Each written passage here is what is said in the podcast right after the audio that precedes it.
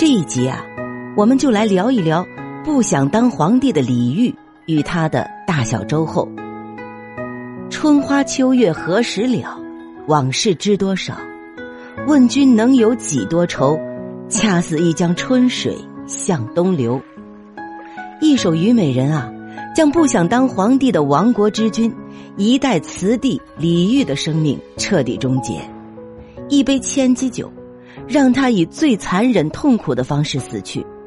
他的小周后被宋太宗赵光胤强行临幸，还被画师啊做成了千古写生名画。亡国之君，哪里有尊严可言啊？哪里有资格为了江山和美人悲叹？其实啊，古代很多帝王在继位的时候，都会谦虚的表示自己不想当皇帝。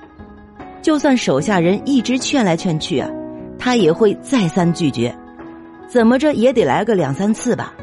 比如刘备、李渊、朱元璋、宋英宗，还有黄袍加身的宋太祖赵匡胤等等这些皇帝，都是拒绝了很多次手下人的劝进，这才看在天下苍生的份上，顺应老百姓的呼唤，勉为其难的当上了皇帝。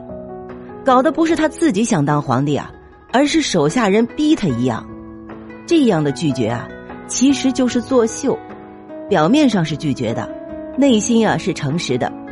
但有一个人，却是真的对皇位是一丁点兴趣都没有啊。这人就是有着人间词帝之称的南唐后主李煜。公元九三七年，李煜出生，原名李从嘉。这一年啊。他的爷爷徐之诰称帝，史称南唐。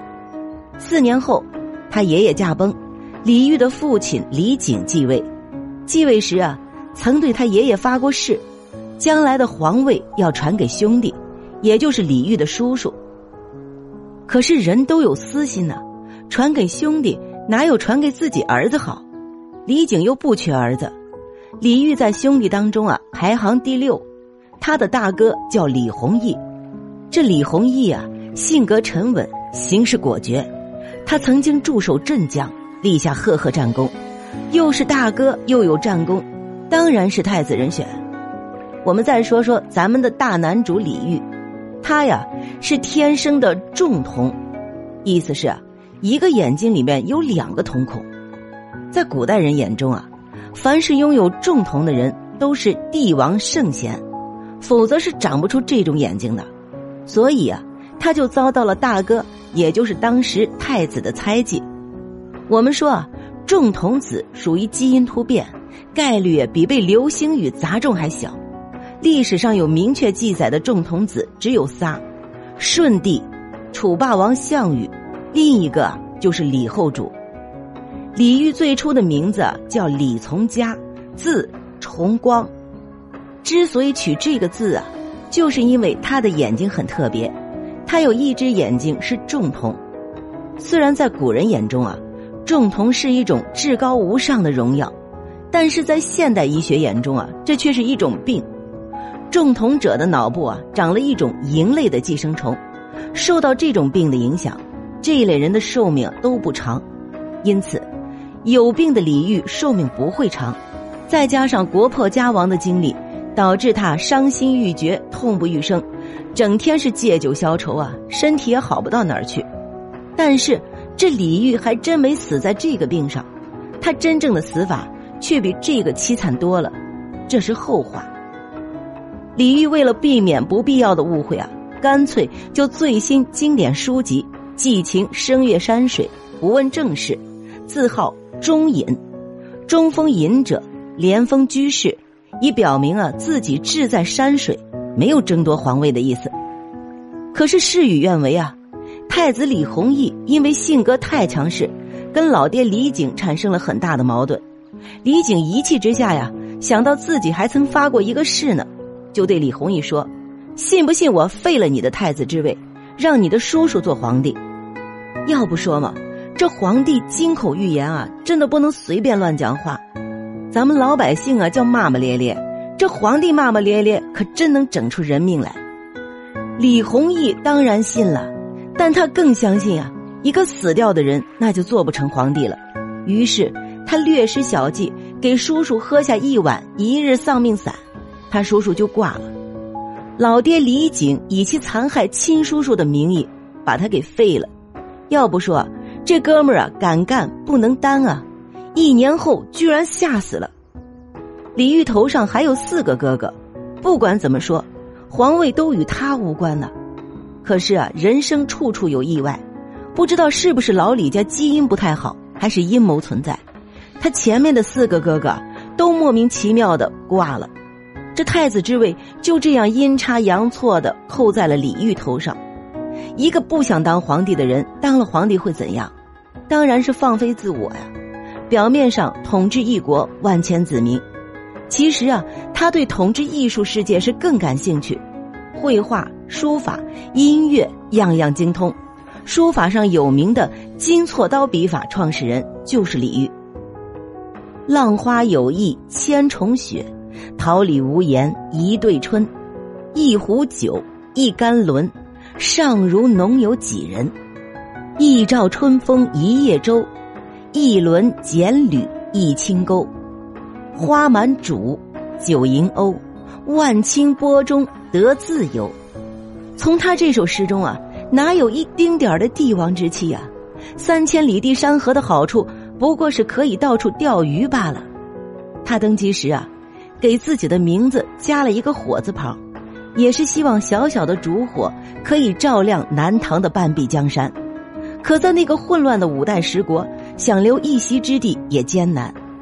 王国维啊，在《人间词话》里说：“李煜生于深宫之中，长于妇人之手，这就是李煜的成长环境。毫无心机的赤子，如何面对想要统一南北的强人赵匡胤呢？”政治上的无能，国事上的无力，使他无心处理政事，于是就把更多的时间和精力放在关注宫廷生活和男女情爱上，终日流连于胭脂花丛中，和妃嫔宫女们啊一起把酒放歌，吟诗作对。晚妆初了明积雪，春殿平娥鱼贯列，笙箫吹断水云开，重按霓裳。歌遍彻，临风谁更飘香榭？醉拍栏杆情未切，归时休放烛花红，待踏马蹄清夜月。这首《玉楼春》呢，就是李煜描写的皇帝在宫中的生活。夜晚降临啊，妃嫔们化好妆，鱼贯而入，歌舞跳起来，美酒喝起来，尽兴而归。又命左右侍从熄灭烛火，因为啊，要欣赏美丽的月色了。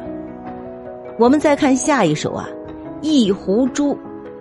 小庄初过，沈檀轻注些个，向人微露丁香柯，一曲清歌，暂饮樱桃破。罗袖一残音色可，杯身悬背香劳我。绣床斜屏娇无纳，烂嚼红绒，笑向檀郎唾。一首青词，将大周后艳丽娇憨的风情跃然纸上。李煜写这首词的时候啊，和大周后刚新婚不久，两人整日耳鬓厮磨啊，享受着快乐的生活。大周后，字娥皇，南唐大臣周宗的大女儿。长得是花容月貌，气质高雅，棋艺精湛。史书上说她小书史，善歌舞，精音律，尤以弹琵琶见长。他的妹妹后来也嫁给李煜，并封为皇后。后人为了区分他们两人啊，称姐姐为大周后，妹妹为小周后。